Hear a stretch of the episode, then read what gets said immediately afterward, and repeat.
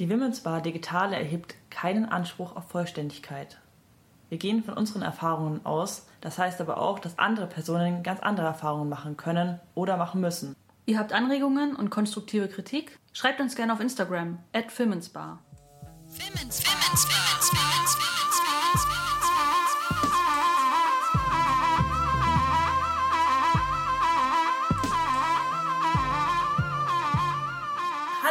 herzlich willkommen zur Women's Bar Folge im Mai. Ich habe heute eine prominente Gästin aus Leipzig, Bettina Wilpert, ist meine Gästin heute. Sie hat Kulturwissenschaften, Anglistik und literarisches Schreiben in Potsdam, Berlin und Leipzig studiert und war auch schon mal Gästin in der Women's Bar, einer der ersten Folgen. 2018 ist nämlich schon ihr erster Roman mit dem Titel Nichts, was uns passiert, erschienen. In dem Roman wird ein Fall sexualisierter Gewalt in der linken Szene äh, thematisiert. Und äh, das Buch wurde eben in, auch im Zuge von Monis Rache dann in Leipzig viel diskutiert und äh, auch mehrfach ausgezeichnet. Hallo Bettina, schön, dass du heute bei uns bist. Hallo, ich freue mich über die Einladung oder beziehungsweise über die nochmalige Einladung. äh, heute bist du nicht mit dem alten Roman nochmal da, sondern mit einem neuen, der im April erschienen ist, mit dem Titel Herumtreiberinnen. Und ich bin ganz gespannt, was du darüber heute erzählen möchtest. Ja, ich freue mich auch auf das Gespräch mit dir.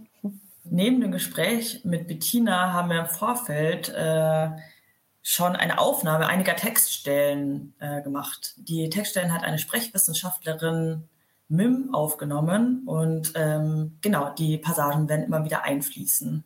Und ich freue mich, dass sie auch Teil der Folge heute sein wird.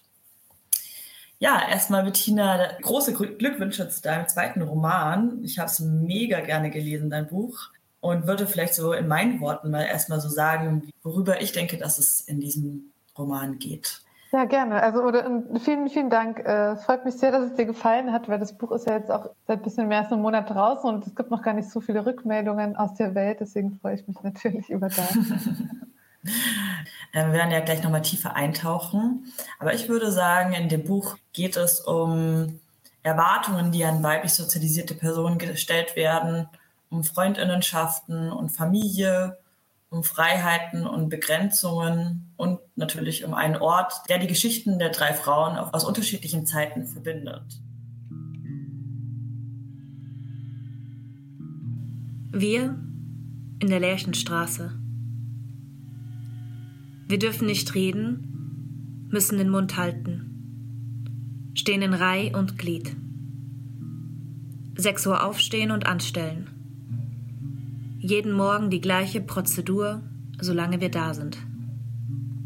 Alles ist verboten. Singen, tanzen, lärmen, Zänkereien und Schlägereien.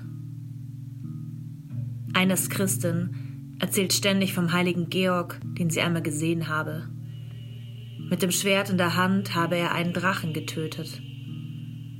Unser Drachennest ist ein Gespensterball. Wir haben die Nase voll, immer diese Langeweile. Ein bisschen lesen, Mensch, ärgere dich nicht spielen, Mensch, ärgere dich nicht. Wir müssen lachen. Schminken ist verboten. Alles haben sie uns genommen. Portemonnaie und Schmuck. Alles. Manche aber sind gewieft, basteln sich aus Zeitungspapier Lockenwickler für die Haare. Wir wissen nicht, wie lange wir hier sein werden zwei, drei, vier Wochen?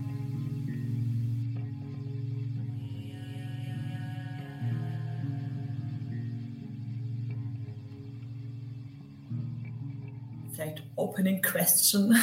Könntest du den Ort, den ich jetzt angesprochen habe, kurz beschreiben? Der ist ja einerseits in dem Buch fiktiv, aber bezieht sich auf einen realen Ort in Leipzig. Genau, in, im Buch ist es ein Gebäudekomplex in der Leipziger Lärchenstraße, die eben fiktiv ist. Das heißt, wenn man googelt, wird man da keine Straße in Leipzig finden.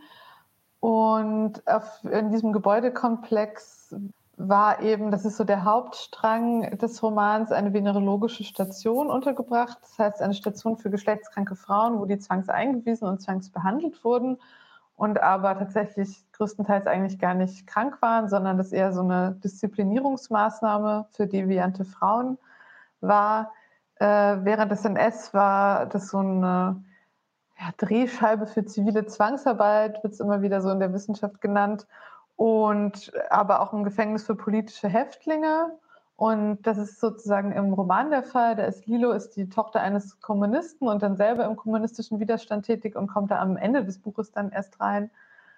Und äh, der dritte Handlungsstrang ist Robin, die als Sozialarbeiterin in einer geflüchteten Unterkunft arbeitet, die äh, sozusagen in der Jetztzeit auf diesem Gelände ist. Und das Vorbild für diese Lärchenstraße ist die Riebeckstraße 63 in Leipzig die so im Osten von Leipzig ist, in der Nähe des Lene-Vogt-Parks. Und äh, wo eben auch alles, was ich jetzt genannt habe, auch drin war. Also jetzt Geflüchtetenunterkunft, damals venerologische Station. Und der Grund, warum ich das in der fiktiven Straße habe spielen lassen, waren eigentlich zweierlei Gründe. Also das eine, dass ich viel recherchiert und viel gelesen habe und dass Sachen, die im Roman passieren, die basieren eben auf historischen Tatsachen, sind aber teilweise auf anderen venerologischen Stationen passiert. Also zum Beispiel äh, in Halle auf der Station gab es so eine Krankenpflegerin, die hieß Kobel Dora. Die wird, wurde ganz oft von Betroffenen, die haben von der erzählt und gesagt, die war immer sehr, sehr brutal bei der gynäkologischen Untersuchung, die die jeden Morgen machen mussten.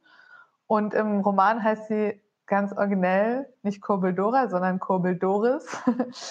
Ähm, genau, und dann wollte ich einfach nicht, dass sozusagen irgendwann ein Historiker oder Historikerin kommt und sagt, hier, das war aber gar nicht so eine Riebeckstraße. Und dann bin ich so wie, ja, ich weiß, das war in Halle.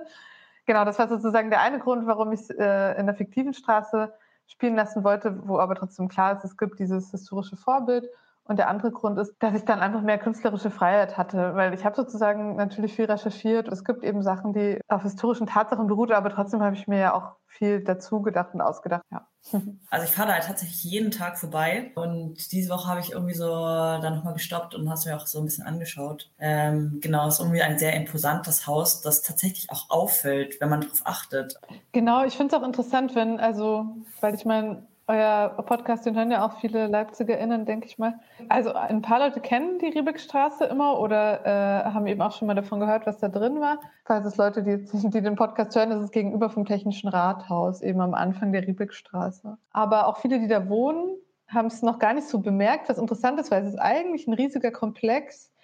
Aber irgendwie, genau, fährt man da halt immer nur so lang, wie du meinst. Und wenn man dann eben mal drauf achtet, dann, genau, dann eigentlich ist der voll groß. Und es gibt eben noch so diese alte Mauer, die ist da eigentlich zu großen Teilen noch erhalten auf der einen Seite.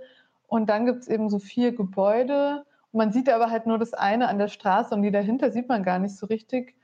Äh, und dann erst, wenn man das Gelände betritt, dann merkt man erst, wie groß es eigentlich ist. Und zum Beispiel Lene Vogtpark war ja auch äh, früher ein Bahnhof, was man irgendwie auch so merkt, wie der, wie der Park angelegt ist, dass da auch mal die Gleise so drin waren. Und soweit ich weiß, ne, eben, ich bin jetzt keine Historikerin, äh, aber sind halt eben auch Juden und Jüdinnen da angekommen und die Riebeckstraße runtergelaufen, da zur, äh, zur 63. Ja, ich würde voll gerne nachher nochmal darauf zurückkommen, weil ja dein Buch wieder in Leipzig spielt, genau wie dein erster Roman. Ich finde, dass man so voll so mitdenken kann, immer bei den Romanen, wo ja, man sich gerade befindet und dann so, so äh, ja, sich das irgendwie sehr bildlich vorstellen kann. Schön. Ähm, aber erstmal würde ich gerne nochmal auf den Titel eingehen, Herumtreiberinnen. Was bedeutet für dich denn genau, sich herumzutreiben oder warum hast du diesen Titel gewählt? Ich hatte den Titel schon äh, ganz früh, ich glaube fast von Anfang an und das ist irgendwie ganz schön, weil der Titel es auch geblieben ist und mein Verlag sofort gesagt hat, ja klar, nehmen wir. Was lustig ist, weil beim ersten hatte ich einen anderen Arbeitstitel ganz, ganz lange und dann wollten die den nicht und waren so wie, bis morgen brauchen wir einen neuen Titel. und dann, äh, dann habe ich so eine äh, Liste gemacht mit so zehn Titeln und dann haben wir halt so telefoniert und dann den einen, der es dann geworden ist, eben nichts, was uns passiert, ausgesucht. Und es war da jetzt eben cool, weil die den gleich genommen haben und irgendwie war der gleich einfach so präsent. Also, und der ist einerseits äh, daher gekommen, dass es eben so verschiedene Einweisungsgründe gibt, um auf diese Station für geschlechtskranke Frauen eingewiesen zu werden. Und der eine ist eben Herumtreiberei und eigentlich ist es ja schon so, so, zu verstehen, vielleicht auch das, woran man als erstes denkt, also eben ja vielleicht auf der Straße, was wir heute als Cornern oder so bezeichnen würden, also sich einfach so ein bisschen auf der Straße aufhalten. Ähm, Oder eben trampen oder viele Frauen, die sich am Bahnhof aufgehalten haben, um dann eben zum Beispiel auch weiter zu trampen oder irgendwo hinzufahren, wurden auch am Bahnhof aufgegriffen. Also andere Einweisungsgründe waren zum Beispiel HWG, was häufig wechselnder Geschlechtsverkehr bedeutet. Das waren dann einerseits Prostituierte, andererseits eben Frauen, die als ähm, promiskuitiv galten und es gar nicht unbedingt sein mussten. Naja, können wir vielleicht nachher im Detail nochmal drüber reden, aber ich fand es sozusagen irgendwie schön, diesen Begriff sich sozusagen anzueignen und positiv zu besetzen. Das ist ja so eine Strategie von Aktivistinnen, sowohl im feministischen Kontext als auch in anderen Kontexten. Also im feministischen Kontext fällt mir der ein irgendwie Schlampe. Da äh, gab es ja mal irgendwann schon vor, keine Ahnung, zehn Jahren so Slutwalks, wo eben gesagt worden ist, hey, wir sind Schlampen und wir ziehen uns gerne so an und niemand hat über uns zu urteilen. Und das fand ich eben auch cool zu sagen, hey, das ist eigentlich so ein bürokratischer Begriff, der gar nicht nur DDR-spezifisch ist, sondern auch schon in der Weimarer Republik und im NS benutzt wurde und zu sagen, hey, das ist eigentlich was Cooles, sich herumzutreiben und alle drei äh, weiblichen Hauptfiguren in dem Roman, die treiben sich irgendwie rum, nur immer auf unterschiedliche Art. Also zum Beispiel bei Robin in der Jetztzeit gibt es eben so eine Szene, wo sie so auf dem Festival Drogen nimmt, was dann vielleicht ne, da so irgendwie auch so drunter fallen könnte. Ja, ich habe das auch so sehr gegendert verstanden. Also es das heißt ja auch Herumtreiberinnen, weil ich gegendert bin, über den, den Titel so nachgedacht und dachte mir so, dass der auch heutzutage noch so eine ja, negative Konnotation zum Teil hat. Also würde man jetzt vielleicht nicht mehr herumtreiben sagen, aber wie du gesagt hast, so dieses so moderne Slut-Shaming so ein bisschen auf. Ja, genau, ja, genau, finde ich auch, wenn man sagt, so, oh, die hat sich letzte Nacht wieder irgendwo so rumgetrieben. Das ist jetzt das Erste, wo mir einfallen würde, wo man es benutzen würde. Genau, und das hat irgendwie so weiblich gegendert, hat auch noch einen anderen, eine andere Besetzung hat als wenn man sagt so zu so einem Typen, ah, was hast du dich wieder rumgetrieben, das ist fast wieder so, hast du wieder toll, ne?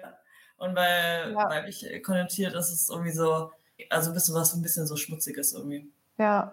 ja. Und ich finde es aber ganz cool eigentlich im Titel, weil genau Herumtreiberin, also sozusagen ohne, genau, ohne Sternchen oder so, das generische Femininum, wo ich schon sagen würde, zum Beispiel Robin hat ja auch absichtlich einen genderneutralen Namen, also Frauen im Sinn von alle, die sich als Frauen verstehen. Aber gleichzeitig, so wie er auf dem Cover geschrieben wird, da sind sozusagen alle, also so Teilsilben untereinander geschrieben, also HerumtreiberInnen und das heißt, da könnte man es auch so lesen wie so eine Pause, also so ein Gap oder so HerumtreiberInnen. Das finde ich eigentlich ganz cool, dass, es, dass der Titel auch diese Doppeldeutigkeit mit den Geschlechtern oder so hat. Ja. Der verbindende Teil der drei Sequenzen, die du ja schon genannt hast, der drei Hauptprotagonistinnen, Robin, Lilo und Manja, ähm, ist ja dieser Ort, ja. aber andererseits eben auch so diese, diese Rumtreiberei, oder? Ja, genau, würde ich auch sagen. Und ähm, genau, ich finde es eben interessant sozusagen, wer das Buch liest und je nachdem setzt man halt so einen anderen Fokus, was einen interessiert. Also jemand, der eben sagt, oh, ich lese einen historischen Roman, spannend. Das habe ich ja noch gar nicht über die DDR gewusst. Fokussiert es dann vielleicht auch eben mehr darauf, auf dieses, ja genau, eben historische, unbekannte Kapitel. Und du hast ja am Anfang sozusagen deinen Fokus anders gesetzt. Und das fand ich auch ganz cool, eben zu sagen, es geht irgendwie eher um so äh, verschiedene Frauengeschichten, Frauenfreundschaften. Und ich war bei einer anderen Lesung, da meinte die, sie, das Topos, wütende Frau, sieht sie so voll im Roman, wo ich dann auch so dachte, das stimmt, habe ich jetzt gar nicht so bewusst reingeschrieben, aber wenn man es dann unter der Brille liest, findet man da irgendwie viel zu. Ähm, genau, deswegen würde ich sagen, klar, die, die Anfangsidee war auch, die Geschichte von diesem Gebäude zu erzählen und irgendwie auch historische Kontinuitäten ja, aufzuzeigen oder darüber so ins Nachdenken zu bringen. Aber dann habe ich beim Schreiben gemerkt, okay, eigentlich interessieren mich so Frauenfreundschaften oder so. Ja, mir ist auf jeden Fall auch schon so thematisch wieder so, eine, so ein äh, Bezug auch zu dem ersten Roman aufgefallen, dass wieder so die venerologische Praxis im Mittelpunkt ist ja so der Haupterzählstrang und das ist ja auch irgendwie so ähm, wieder diese Art von ähm, Sex, weiblicher Sexualität auch dieses Thema wieder aufgegriffen wird. Habe dann aber in der Kritik zum Beispiel auch gelesen, da, so nach dem Motto, äh, es geht um drei Frauen, die das Pech haben, zur falschen Zeit am falschen Ort geboren zu sein, wo ich mir denke, na ja, also es hat äh, wirklich auch noch so einen sehr aktuellen Bezug. Das könnte man ja auch heute noch sagen, dass viele Sachen immer noch so brandaktuell sind, die eben im, in dem Roman ihren historischen Bezug haben. Ja, genau, finde ich auch. Also, weil ich finde auch so dieses, Ja, genau, eben wie du sagst, so weibliche Sexualität und wo man eben sagt, Herumtreiberei ist vielleicht immer noch ein negativer Begriff oder dann gab es in der DDR eben so HWG-Listen für eben promiskuitive Frauen, wo ich dann denke, klar, so ein paar Sachen haben sich schon verbessert in Bezug auf Sexualvorstellungen, äh, aber super viel davon ist ja schon immer noch ein gesellschaftliches Problem.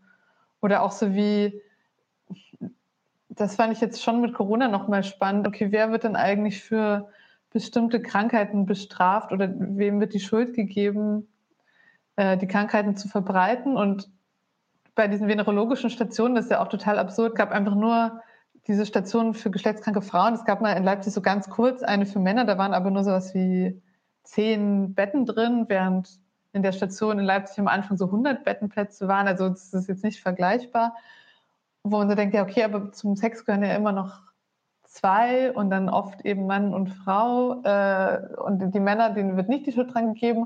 Und wenn man dann eben sich mal die AIDS-Pandemie äh, anguckt, wem da die Schuld gegeben worden ist, also schwulen Männern, oder jetzt wem heute die Schuld gegeben wird, also irgendwie asiatisch aussehenden Menschen oder asiatisch gelesenen Menschen, ja, also das finde ich ganz interessant, das auch nochmal eben Diskursen von heute so ein bisschen anzugucken, die ich während dem Buch schreiben jetzt auch gar nicht so, fast jetzt eben gar nicht meine Intention oder so gewesen war. Ja, dass so für Krankheiten immer eine personifizierte Ursache gefunden werden ja. will. Ne? Also so diese Themen, was ich auch vorhin angesprochen habe, die mich so vorgecatcht haben in dem Buch, ist eben auch diese Lust am Leben und so lieben wollen und sich verlieben wollen und so begehren zu wollen, wen man will. Also es gibt ja auch diese, diese Szenen, diese schon irgendwie für mich einen erotischen Touch haben, auch zwischen den Freundinnen, also Maxi ja. und Manja, äh, und wo und wen sie wollen, hat äh, zu lieben. Mein Atem beruhigte sich allmählich. Ich drehte mich auf den Bauch, legte mich auf meine langgestreckten Arme. Aus dieser Position heraus sagte ich, dein Fußboden ist ganz schön staubig. Maxi schreckte hoch und fragte, wie spät ist es? Schreck mich doch nicht so. Ich sah auf meine Armbanduhr, es war kurz vor sieben. Verdammt! Maxis Stimme überschlug sich. Du weißt, was heute ist. Und du weißt, ich muss es sehen. Und wo können wir jetzt Tagesschau gucken? Und warum nicht bei deiner Mutter? Ein Streit entbrannte zwischen uns, ein Du weißt genau und ich hab dir doch gesagt und warum ignorierst du, obwohl du weißt, wie wichtig es mir ist und jetzt soll ich darunter leiden? Ein gleichzeitiges Sprechen, wobei keine hört, was die andere redet. Allerdings ist es nicht schlimm, denn wir müssen nicht zuhören, wir wissen genau, was die andere sagt. Wir schweigen erst, als ich rief, Sally Wright ist nicht die Mondlandung. Heute war der 18. Juni 1983. Ein besonderer Tag für Maxi, denn heute war der erste Weltraumflug von Sally Wright, die damit die erste Amerikanerin im All werden würde. Nach zwei Sowjetbürgerinnen die dritte Frau im Weltraum. Maxi war nicht nur von Erika Mann, sondern auch von der Raumfahrt besessen. Wobei wir ausgiebig darüber diskutiert hatten, ob besessen das richtige Wort sei. Da Maxi es als zu negativ empfand und ich meinte, es beschreibe ihren Zustand perfekt, die von nichts anderem redete, obwohl sie wusste, dass ich nicht besessen, nicht einmal begeistert, höchstens interessiert war. Maxi konterte, es sei ihr wichtig, und man müsse auch Träume haben und ich, Manja, müsste sie als Freundin dabei unterstützen, ihren Traum zu verwirklichen. Die erste Kosmonautin der DDR zu werden. Ich sagte, du bist viel zu schlecht in Mathe. Während ich das sagte, freute ich mich, dass Maxi mich Freundin genannt hatte und überlegte, ob wir es denn schon waren, ob man bereits von Freundin sprechen konnte, da wir uns erst wenige Wochen kannten. Seit wir uns kennengelernt hatten, haben wir uns fast jeden Tag gesehen. Warum nicht bei deiner Mutter? Maxi wiederholte ihre vorherige Frage. Ihr habt doch einen Fernseher. Ich sagte nichts dazu, wollte nichts sagen, fand es komisch, dass Maxis Vater keinen haben wollte und dieses Medium grundlegend ablehnte. Sollte ich einknicken und es ihr sagen? Maxi war doch anders als die anderen. Maxi konnte ich vertrauen und schließlich ging es ihr um Sally Wright nichts weiter. Äh, bei mir ist keine Option, antwortete ich, da ich nie wieder nach Hause gehen wollte. Und Maxi meinte, nie wieder sei ein großes Wort, und ich sagte zwei Wörter. Wo wolle ich hin, wenn nicht nach Hause? fragte sie. Und natürlich hatte ich mir diese Frage auch schon gestellt. Hatte mir vorgestellt, wie wir in den Osten trampen würden. Maxi war in meinem Kopf mit dabei. Ohne dass ich sie je gefragt hätte, ging ich davon aus, dass sie Trampen lieben würde. Wir würden zelten an Seen in Polen. Morgens würden wir Walnüsse knacken und irgendwann würden wir an Skorbut sterben, da niemand sich nur von Nüssen ernähren kann. Ich kann nicht nach Hause. Nie wieder. Ich würde es ihr später erklären. Ich habe jetzt keinen Nerv. Also der Roman hatte drei Teile und der erste Teil ist dann später nur in der DDR und ist eben diese eigentlich so Coming-of-Age-Story. Und das fand ich irgendwie auch wichtig zu sagen, genau, das fängt irgendwie so leicht an und ja, dann gibt es so einen Break und dann geht es so ernst weiter, wobei da auch schon nochmal, auch finde ich, so schöne Teile kommen und es liest sich jetzt, glaube ich, gar nicht so schwer, wie man dann anhand des Themas denken könnte. Aber das meine ich genau. Ich habe dann, glaube ich, so während des Schreibens so gemerkt, ah, eigentlich hätte ich voll Bock auf eine Coming-of-Age-Story. Vielleicht muss ich das auch im nächsten Roman nochmal machen oder so. Und fand eben auch so diese Freundschaft zwischen Maxi und Manja irgendwie äh, voll schön. Und hab, das meinte auch neulich irgendwie zu mir mit Maxi, diese eine Freundin, die dann am Schluss zwar nochmal vorkommt, aber in weiten Teilen des Buchs dann nicht mehr, die müsste so ein Spin-off kriegen. so ein so einen eigenen Roman, weil ich mag die auch voll gern und dachte, ah, die ist irgendwie voll cool. Ja, voll. Ja. Und genau, ich fand es auch schön, irgendwie, dass, genau, dass viele Leute, wenn man dann eben anfängt, den Roman zu lesen, dann denkt man so, ah, ist jetzt so eine lesbische Liebesgeschichte, was es trotzdem immer noch sein könnte, aber auch, finde ich, nie so ganz aufgelöst wird. Oder für mich ist zum Beispiel, also, das wird nie so deutlich gesagt, aber Maxi ist für mich auch lesbisch, aber ich fand es dann also ich hätte dann auch zu viel gefunden, jetzt nochmal so, okay, und jetzt nehme ich auch noch das Thema lesbisch sein in der DDR, auch ein krasses Thema. Und da dachte ich so, okay, nee, das ist jetzt zu viel. Ich ähm, finde es irgendwie auch so cool, dass es eben so offen bleibt, weil so diese Coming of Age, so auch Begehren rauszufinden und da geht es ja nicht oftmals gar nicht gleich darum, sowas auch zu benennen oder so, sondern ja so Learning by Doing irgendwie einfach zu erfahren. ja.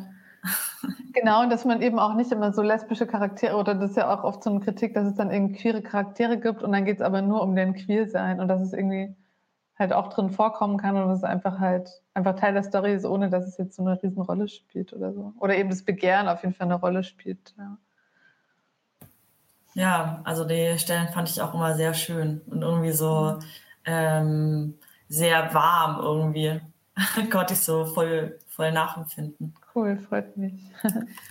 ja, vielleicht nochmal insgesamt zu deinen ProtagonistInnen. So, ähm, du hast die jetzt alle schon ein bisschen so angeteasert, aber möchtest du vielleicht in deinen Worten die nochmal so vorstellen? Vielleicht so in ja, einer geschichtlichen Reihenfolge? Mhm. Geschichtlichen Reihenfolge. Okay, dann muss ich mit, äh, mit Lilo anfangen. Ähm, genau, Lilo ist äh, ich glaube, am Anfang des Buches äh, sieben Jahre alt und am Ende des Romans dann so 21 Jahre. Also der folgen wir relativ lang, so im Kindsein und, und Jugendlichsein und Aufwachsen.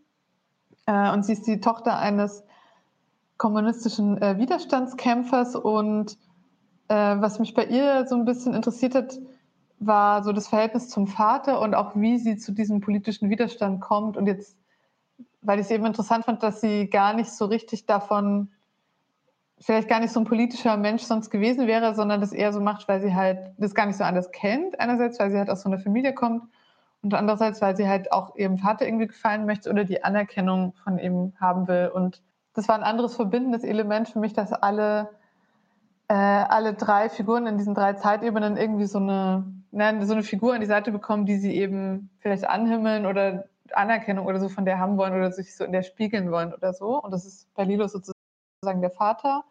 Dann ist der zweite Handlungsstrang eben der größte des Buches, diese DDR-Story mit äh, Manja, die 17 Jahre alt ist und mit Maxi eben ihrer besten Freundin so Schule schwänzt und äh, auf die Kleinmesse, also ein Rummel in Leipzig geht und sich auch verliebt in den mosambikanischen Vertragsarbeiter Manuel und dann als Teil von so einer Razzia in diesem Heim für ausländische Werktätige, also so wie so eine Asylunterkunft, äh, dann von der Polizei festgenommen wird und dann auf diese venerologische Station gebracht wird.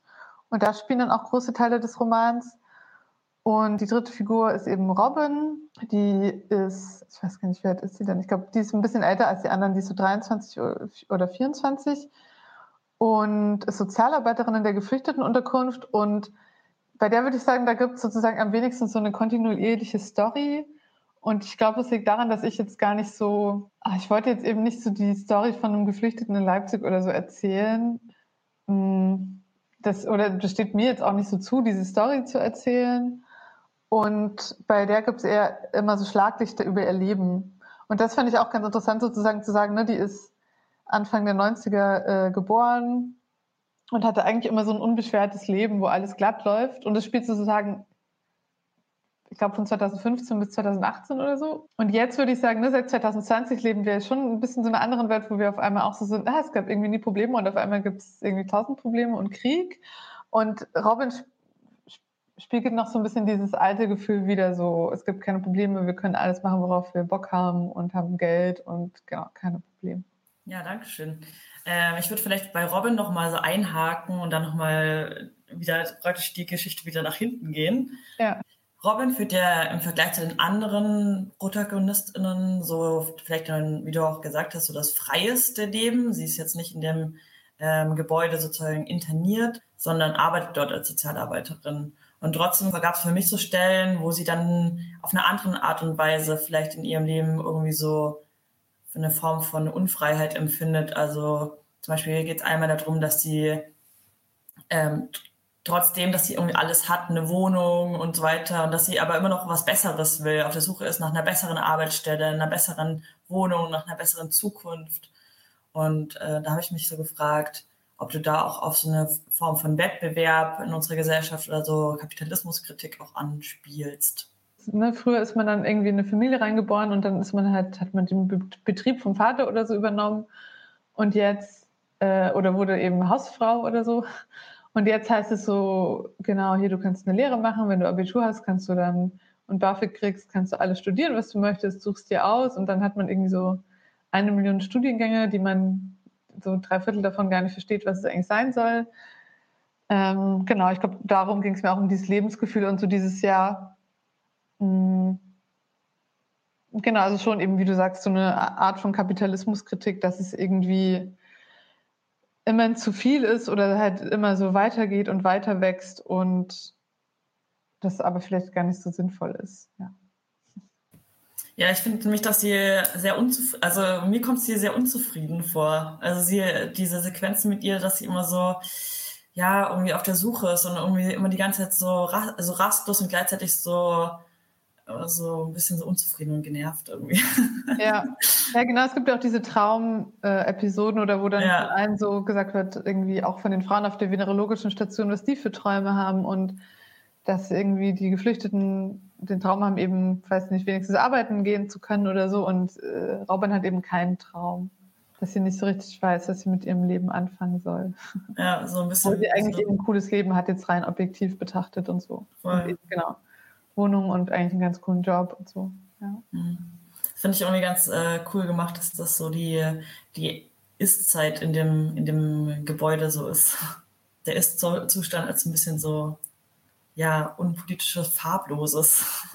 Ja, genau. Das beschreibt vielleicht auch echt ganz gut, weil das war eben bei mir auch so, dass ich so dachte, ich will diese Ebene drin haben, ne, weil es mir eben auch um die Geschichte des Gebäudes, die historischen Kontinuitäten geht. Und dann ist es vielleicht bei, bei manchen LeserInnen auch vielleicht frustrierend, glaube ich, Robins Stellen zu lesen, weil man immer denkt, okay, warum ist das jetzt drin? Was wird mir da jetzt erzählt? Aber das ist, das ist, glaube ich, auch das, was heißt Risiko, aber das nehme ich sozusagen in Kauf, um eben vielleicht genau diesen Effekt zu haben, dass man dann so merkt, ja, okay, irgendwie, ja, so, vielleicht ist auch einfach genau das. irgendwie so eine lethargische Unzufriedenheit. Mhm. Ist da eigentlich gerade so eine Form von äh, Aufarbeitung in dem Haus, also dass man da wie ein Museum hat oder so eine Infotafeln oder irgendwas? Also es gibt jetzt vorne, äh, genau, da ist noch so ein Pförtnerhäuschen links von diesem einen Gebäude, was an der Straße steht. Und da sind jetzt zwei Infotafeln mit so einem historischen Abriss. Und es gibt einen Verein, der heißt Initiativkreis Riebeckstraße 63. Und der setzt sich eben dafür ein, dass es da einen Gedenkort gibt. Und bis jetzt, ähm, den gibt es auch, glaube ich, schon seit drei, vier Jahren.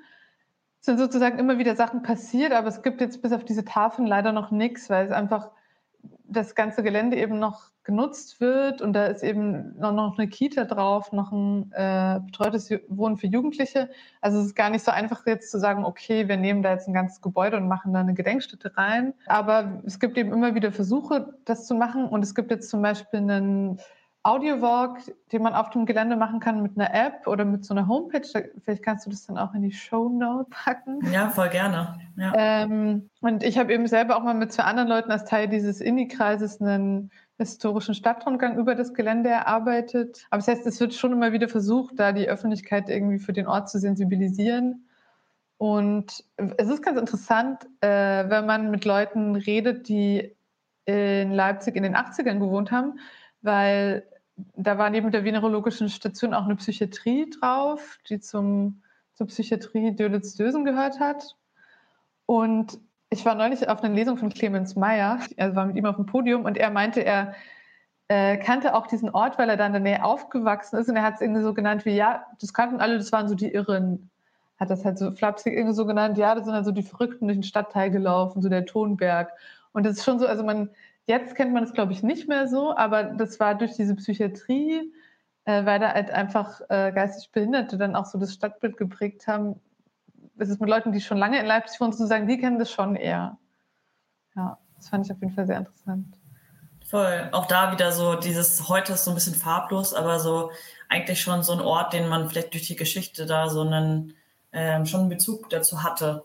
Ja. Einerseits mit dem so, was du vorhin gesagt hast, den der Vogt Park oder Bahnhof und äh, das dadurch vielleicht auch präsent war. Ich fand es auch voll krass, so dieses, die, das Wort venerologisch, sowohl meine Autokorrektur kannte das Wort nicht, als auch ich war am Anfang, oder wenn man das so Leuten gegenüber ähm, erwähnt, sind alle so Venero, wer, wo, ja, genau. so kennt kein Mensch. Und das ist so, ja, schon irgendwie so ein, äh, so ein, so ein Aspekt ist der DDR-Geschichte, die so wenig aufgearbeitet wurde Genau, und deswegen würde ich jetzt so vielleicht mal überleiten zu, was du zu Manja auch gesagt hast.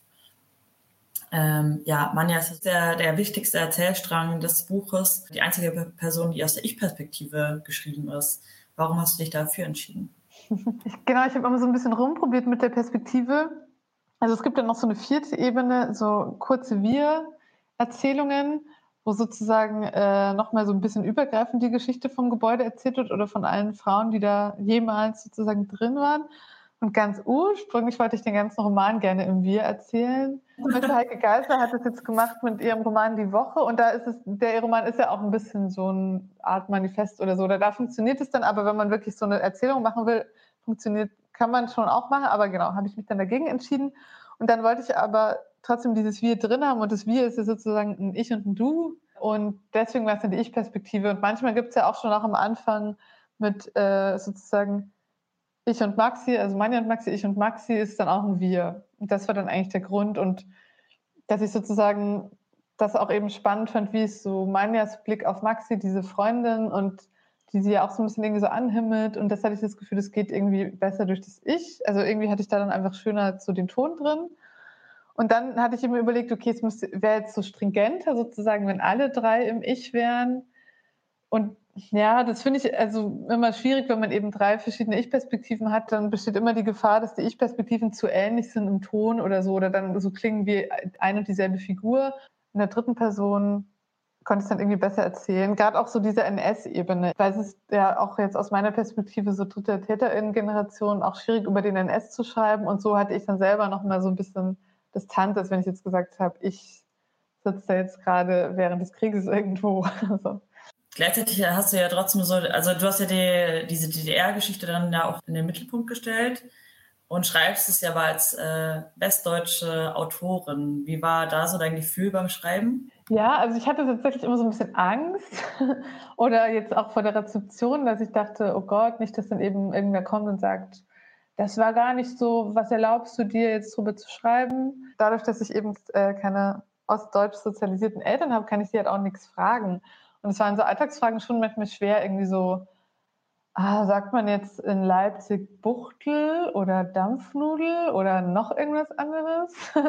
Und dann, genau, kann man aufs Internet teilweise zurückgreifen oder dann habe ich eben sozusagen eine Autorin, Katharina Bendixen, eine Leipziger Autorin, die hat es dann auch in Bezug darauf nochmal gelesen. Sie ist zwar auch, oder ich glaube, gerade in der DDR geboren, aber die hat dann wiederum ihre Eltern nochmal Sachen gefragt, genau, wo ich dann das Gefühl hatte, das ist jetzt irgendwie so safe. Äh, aber da passieren trotzdem, ne, auch wenn ich bei vielen Sachen darauf geachtet habe, sind mir Fehler passiert, dann habe ich halt so geschrieben, bla bla bla, er wollte gerne einen Roller fahren und dann so, nee, Moment, Roller sagt nie, hat niemand gesagt. Das muss natürlich eine Schwalbe sein oder Simson oder. Seit wie vielen Jahren lebst du eigentlich in Leipzig? Äh, seit jetzt achteinhalb, also seit 2013. Weil auch deine, deine beiden Romane so in Leipzig spielen, ist es schon so dein, dein auch dein, dein Gedächtnisort sozusagen, an dem so deine Fantasie spielt? Ja, oder ähm, also ich, ich will auf jeden Fall gerne hier bleiben oder auf jeden Fall erstmal noch so die nächsten Jahre und so auf jeden Fall meine Wahlheimat oder wie man das sagt. Und ich habe davor eben vier Jahre in Berlin gewohnt und davor 20 Jahre in Bayern auf dem Dorf.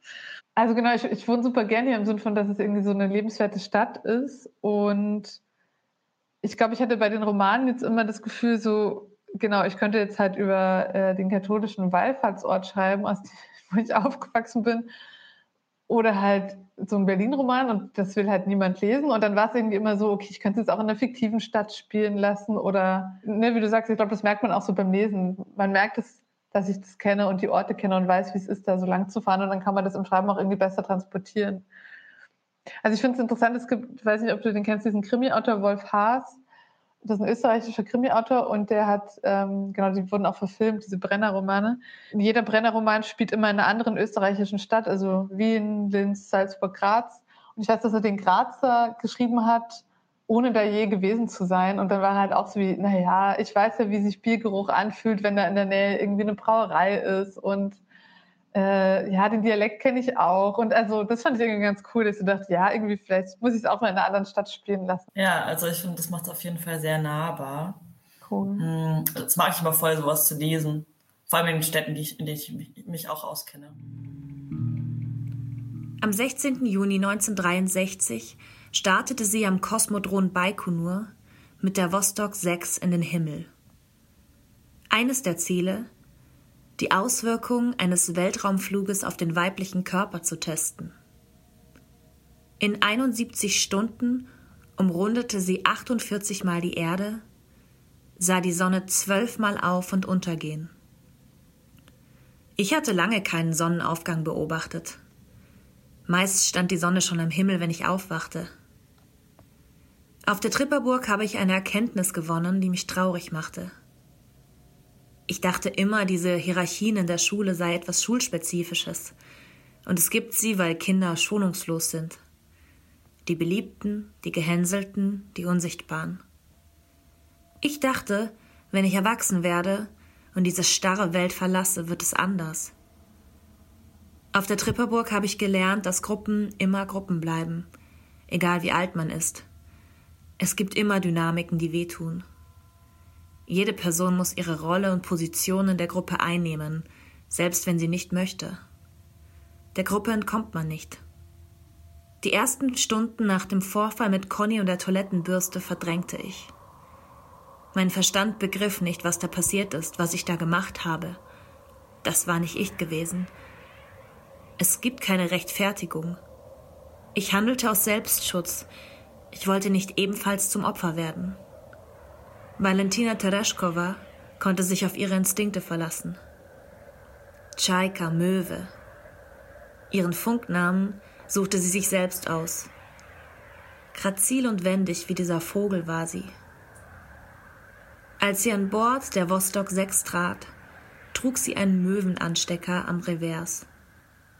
Wir können uns nur schwer vorstellen, wie es ist, drei Tage in einer kleinen Kapsel zu verbringen und unsere Erde aus dem Weltall zu sehen. Wo ist oben? Wo unten? Eigentlich wollte Weiler Lokomotivführerin werden. Sie müssten die glücklichsten Menschen der Welt sein, hat sie gesagt. Denn sie könnten überall hinfahren.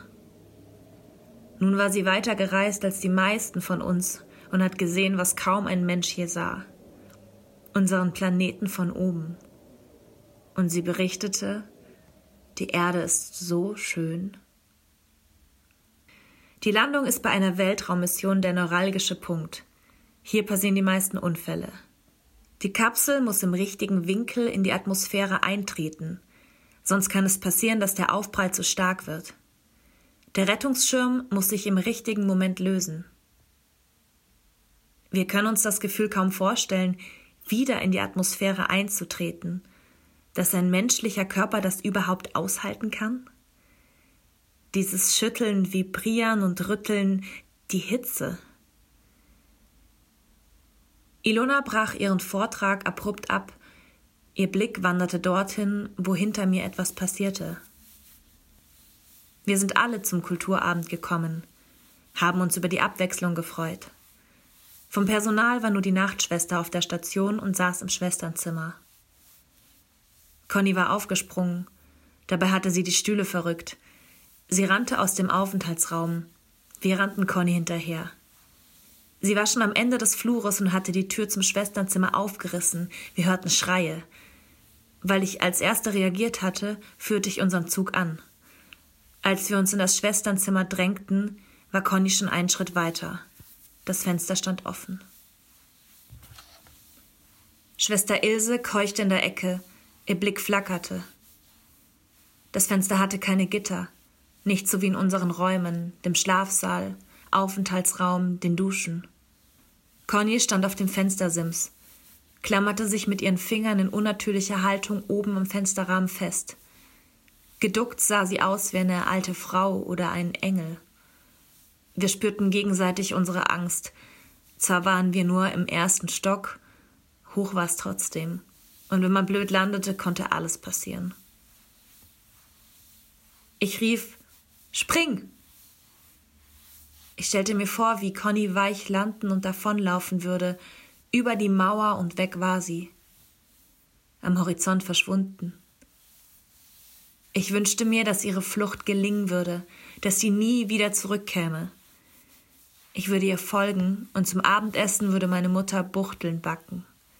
Mit Pflaumenmusfüllung. Conny drehte sich um, unsere Blicke trafen sich und ließen sich nicht los. Bertha und Ilse sprangen nach vorn, rissen Conny vom Fenster weg. Sie lagen zu dritt auf dem Boden, Füße und Hände bildeten ein Durcheinander. Louis schloss das Fenster. Ich trat zum Fenster und blickte hinaus. Der Innenhof war nur schwach vom Licht im Schwesternzimmer beleuchtet. Davor war Sand aufgeschüttet. Bei der Gartenarbeit war er mir nicht aufgefallen. Conny wäre weich gelandet. Aber Conny wurde von Ilse, Bertha und Louis in einen von zwei Duschräumen gezerrt, die Einzelzelle. Ich stand immer noch im Schwesternzimmer und ärgerte mich über mich selbst, dass ich nicht schneller gehandelt hatte. Ich hätte mit Conny aus dem Fenster springen können. Aber meine Höhenangst hatte mich gelähmt. Ich war keine Valentina Tereshkova, die Fallschirmspringen liebte. Für mich war die Vorstellung, im freien Fall durch die Luft zu schießen, ein Albtraum. Jemand packte mich an der Schulter, so dass sie unangenehm verdreht wurde. Bertha sagte, ich sei zu weit gegangen. Am liebsten würde sie mich auch in die Einzelzelle sperren, aber die sei ja schon besetzt. Also der Hocker.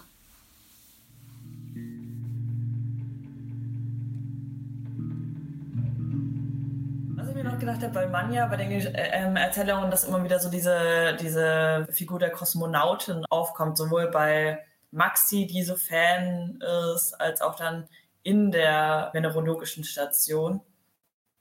Ähm, ja, symbolisiert die so ein bisschen diese, diese Freiheit für dich? Ja, genau. Ich glaube, so ein bisschen dieses Ausbrechen oder, also es hat verschiedene Gründe. Es ist, glaube ich, einmal genau diese Symbolebene. Äh, und dann kam es aber daher, dass ich am Anfang eben so dachte, okay, Maxi und Manja brauchen auch irgendwas, worüber die sich unterhalten, was sie ja cool finden. Und dann ist es ja im ersten Kapitel so, dass eben Maxi so Weltraum eben so voll toll findet und Kos Kosmonautin werden will und sie dann eben unbedingt Fernseher suchen, um die Tagesschau zu gucken, wo Sally Wright, äh, Astronautin aus den USA, ihren ersten Flug hat. Das heißt, es hat zuerst mal wie so praktische dramaturgische Gründe. Ich finde Weltraum ehrlich gesagt gar nicht so spannend, aber habe so eine Freundin, die das auch voll spannend findet und dachte so, das ist irgendwie cool. Und ähm, dann wurde es irgendwie immer so größer oder dann habe ich eben, wenn man so ein bisschen anfängt dazu zu lesen, dann dachte ich so, hä, wer war dann eigentlich die erste Frau im Weltraum? Aha, Valentina Tereshkova. Ah, cool. Und dann hat es auch zusammengepasst, weil zum Beispiel die nennt sich, äh, hatte den Spitznamen die Möwe und so Vögel oder das heißt ja auch Lerchenstraße, ne, ähm, kommen auch immer wieder so vor. Und am Schluss bauen die so eine Rakete und also irgendwie hat es dann sozusagen, habe ich so Teile so konstruiert und es hat aber von, wie von selbst auch so ineinander gegriffen.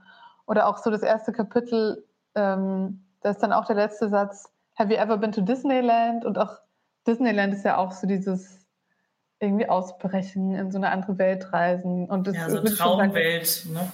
Genau, und es spielt schon sozusagen immer wieder so eine andere, so eine, so eine Rolle oder halt so dieses Coming of Age als irgendwie nicht da sein wollen, wo man ist, sondern irgendwie mehr wollen oder so.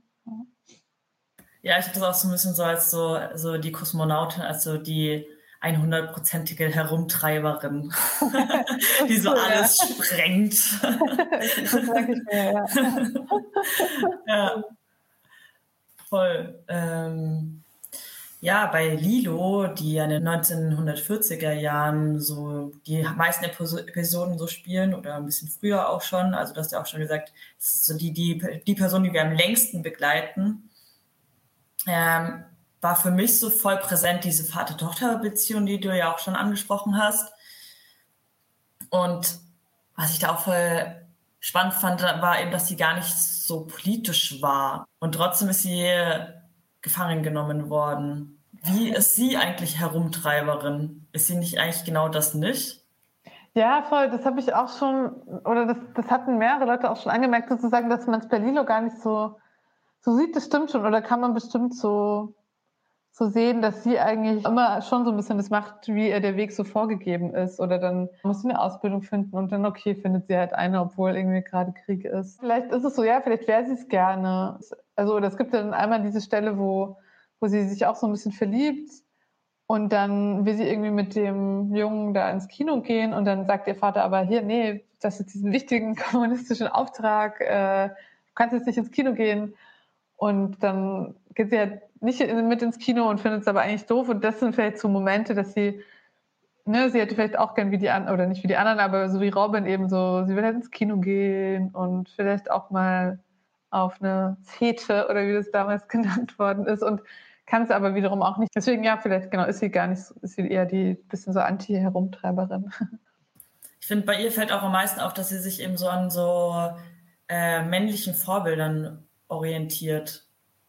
Was bei ja. den anderen beiden ja gar nicht so arg präsent ist. Also, dass sie so voll diese, diesen Freund, den sie so toll findet, also gar keine so weiblichen Vorbilder hat, oder? Ja, naja, doch, sie hat ja auch diese Freundin. Sie hat auch Elsa.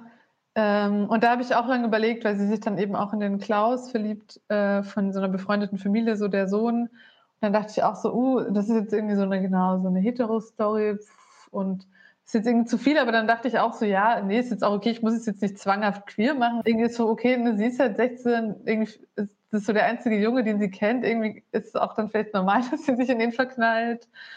Und dann fand ich es aber eben wichtig zu sagen, nee, es gibt trotzdem noch Elsa. Äh, und es ist jetzt eben nicht so wie, ah, sie kommt dann mit Klaus zusammen, sondern sie, am Schluss ist dann auch Elsa wieder diejenige, die sie wieder trifft. Irgendwie das fand ich sozusagen wichtig, das dann irgendwie so zu lösen, weil er eigentlich gibt es nicht so viele Männerfiguren an den anderen Zeitebenen, eigentlich fast keine und da ist so ein bisschen viel.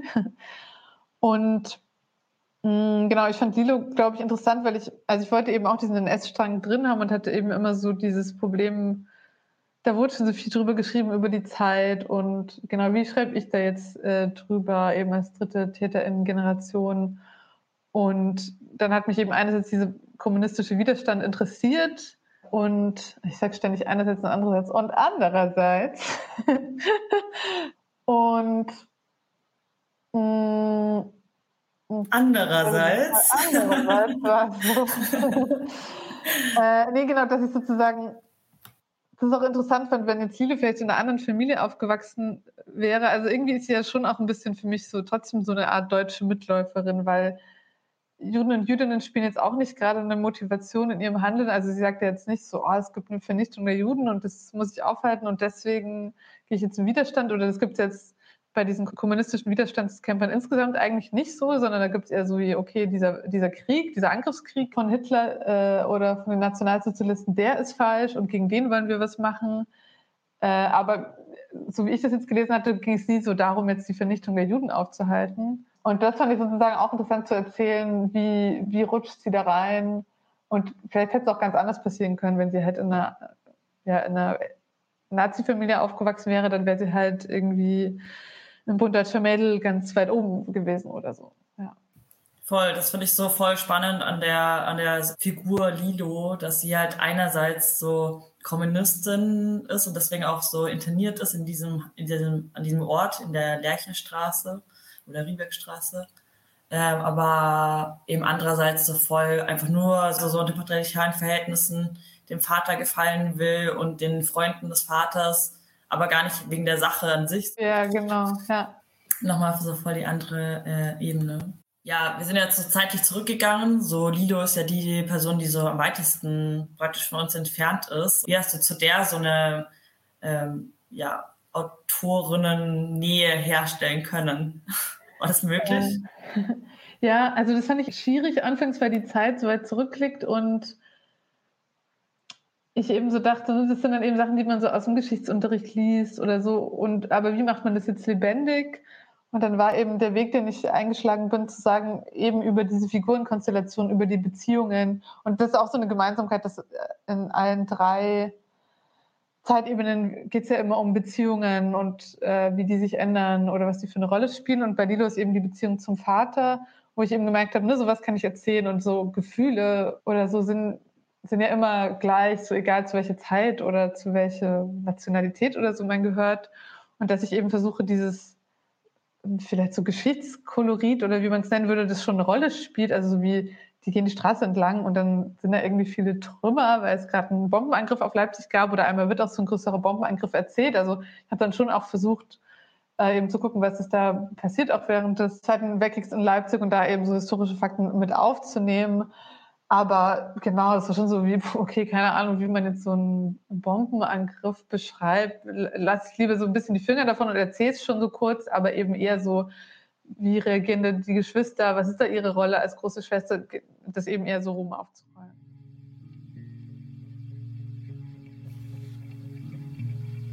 Wir in der Lärchenstraße. Sie reden über uns, Nachbarinnen wüssten Bescheid. Sie meinen, wir seien zu laut, wir tränken zu viel. Alle Welt wisse, wie wir unser Geld verdienen. Sie sagen, wir seien liederlich, seien schlechte Mütter. Sie hören, wie mal Gegenstände, mal die flache Hand uns trifft. Wir würden Orgien veranstalten, Nacktänze. Eine schöne Vorstellung, wie wir nackt im Kreis springen, um einen Esstisch als Ersatz fürs Lagerfeuer. Wir seien triebhaft und fragen, wer ist das nicht? Wir seien in den Sumpf geraten und nur wieder herauszuholen, wenn wir uns mäßigen, straff geführt würden. Wir seien labil, verlebt, überheblich, undiszipliniert. Sie finden viele Bezeichnungen für uns. Wir sagen, wir sind nicht schwatzhaft. Wir sind flott und tollkühn und darauf sind wir stolz. Ja, wenn man so diese Themen so kurz bespricht des äh, Romans, dann klingt das ja schon so, okay, alle, alles so voll die heavy Stories. Aber ich würde so sagen, du hast es so, ich voll viele so, so Nebensätze auch zum Teil so äh, für mich voll aufgelockert, wie zum Beispiel, dass so so Manja so durch die Schrebergartensiedlung läuft und dann so sagt, sie findet die eigentlich alle voll hässlich und so. also irgendwie dann so, so schon wieder so ein bisschen so rotzig so oder ja. äh, so Jungs, die denken, sie wären Männer im Schwimmbad oder so. Ja. Ähm, deswegen, ja, ich äh, empfehle das Buch auf jeden Fall und wollte dich noch fragen, ob du vielleicht Lesungen hast, die du auch, äh, für die du noch Werbung machen wollen würdest, falls dich mal jemand live lesen äh, hören will. Also. Ich habe die nächste Lesung am 6. Mai in Chemnitz im Rahmen eines Lesefestivals. Und dann, jetzt muss ich hier kurz in meinen Kalender gucken. Und dann am 14. Juni in Düsseldorf. Und, das, und dann ist erstmal Sommerpause und dann mal gucken. Also die zwei stehen dann erstmal noch an im Sommer. Super, dann danke ich dir, dass du in der Women's Bar warst und mit mir gesprochen hast. Ja, vielen äh, Dank auch für das Gespräch. Und ähm, ja, vielleicht bis bald in Leipzig. nee, genau. das ist immer dummes Ende.